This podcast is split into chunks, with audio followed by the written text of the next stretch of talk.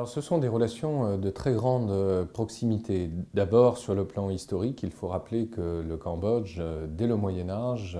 était considéré comme une nation tributaire par rapport à la Chine, et donc chaque année, des ambassades étaient envoyées à la cour de Chine, et en échange, la Chine se devait d'assurer la sécurité militaire de l'Indochine et du Cambodge en particulier. Il y a aussi une diaspora chinoise qui, elle, remonte euh, à la seconde moitié du XIXe siècle, essentiellement euh, d'origine du sud de la Chine. Et donc, il suffit de revoir le film de Régis Varnier, Indochine, qui montre justement tous ces coulisses chinois ou ces hommes de force qui travaillaient dans les plantations d'EVA à l'époque de la colonisation française. Donc, une communauté très très importante qui ne cesse d'ailleurs de grossir et puis, euh, pour le pire, évidemment, dans l'histoire du Cambodge encore récente, euh, dans les années 70, une très grande proximité, une alliance même, entre la Chine communiste des années Mao, puis des années Deng Xiaoping, et le régime Khmer Rouge dirigé par Pol Pot. Et donc, euh, jusqu'au bout, jusqu'en 1991 et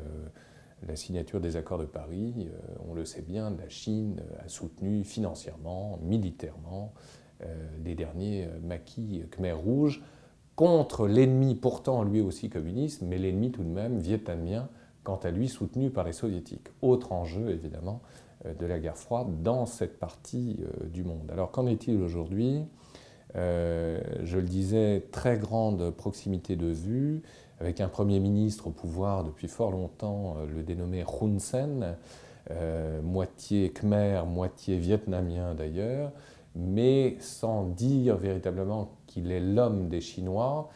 il fait le jeu en tout cas euh, des intérêts chinois au Cambodge même. Et évidemment, c'est assez catastrophique, disons-le, pour les intérêts et la population cambodgienne, c'est-à-dire que des hectares entiers de,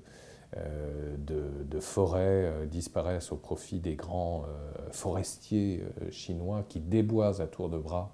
le Cambodge, et on a toute une population khmer qui se trouve de plus en plus marginalisée sur le plan économique, au profit des grands voisins du Cambodge, les Thaïlandais, les Vietnamiens, mais aussi les Chinois, de plus en plus entreprenants dans la région. Il ne faut pas oublier non plus que le Cambodge, euh, sur le plan idéologique et politique, est un allié sûr de la Chine, et on l'a vu notamment en 2012, lorsque le Cambodge avait la présidence de l'ASEAN. Et euh, cette présidence a été très critiquée par les autres membres de l'ASEAN, euh, parce que le Cambodge était tout simplement accusé de jouer les intérêts chinois. Et euh, non sans raison, évidemment, il faut savoir également qu'il y a une très grande proximité de vue entre le gouvernement de Phnom Penh et le gouvernement de Pékin concernant les droits de l'homme,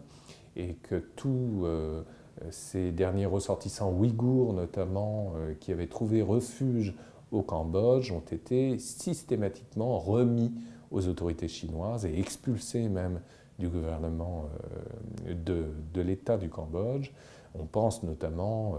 à un drame humain qui s'est déroulé en 2009, hein, lorsque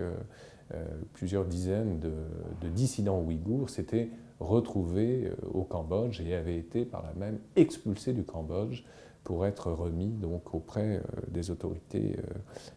chinoises. Ne pas oublier non plus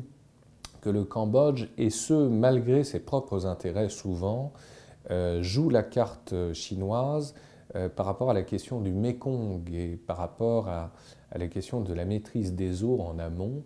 euh, qui est un contentieux très très important entre la Chine et ses voisins euh, de l'Asie du Sud-Est. Bref, à tout point de vue, et pour forcer le trait, mais en même temps, c'est hélas la réalité des faits, le Cambodge est littéralement exploité par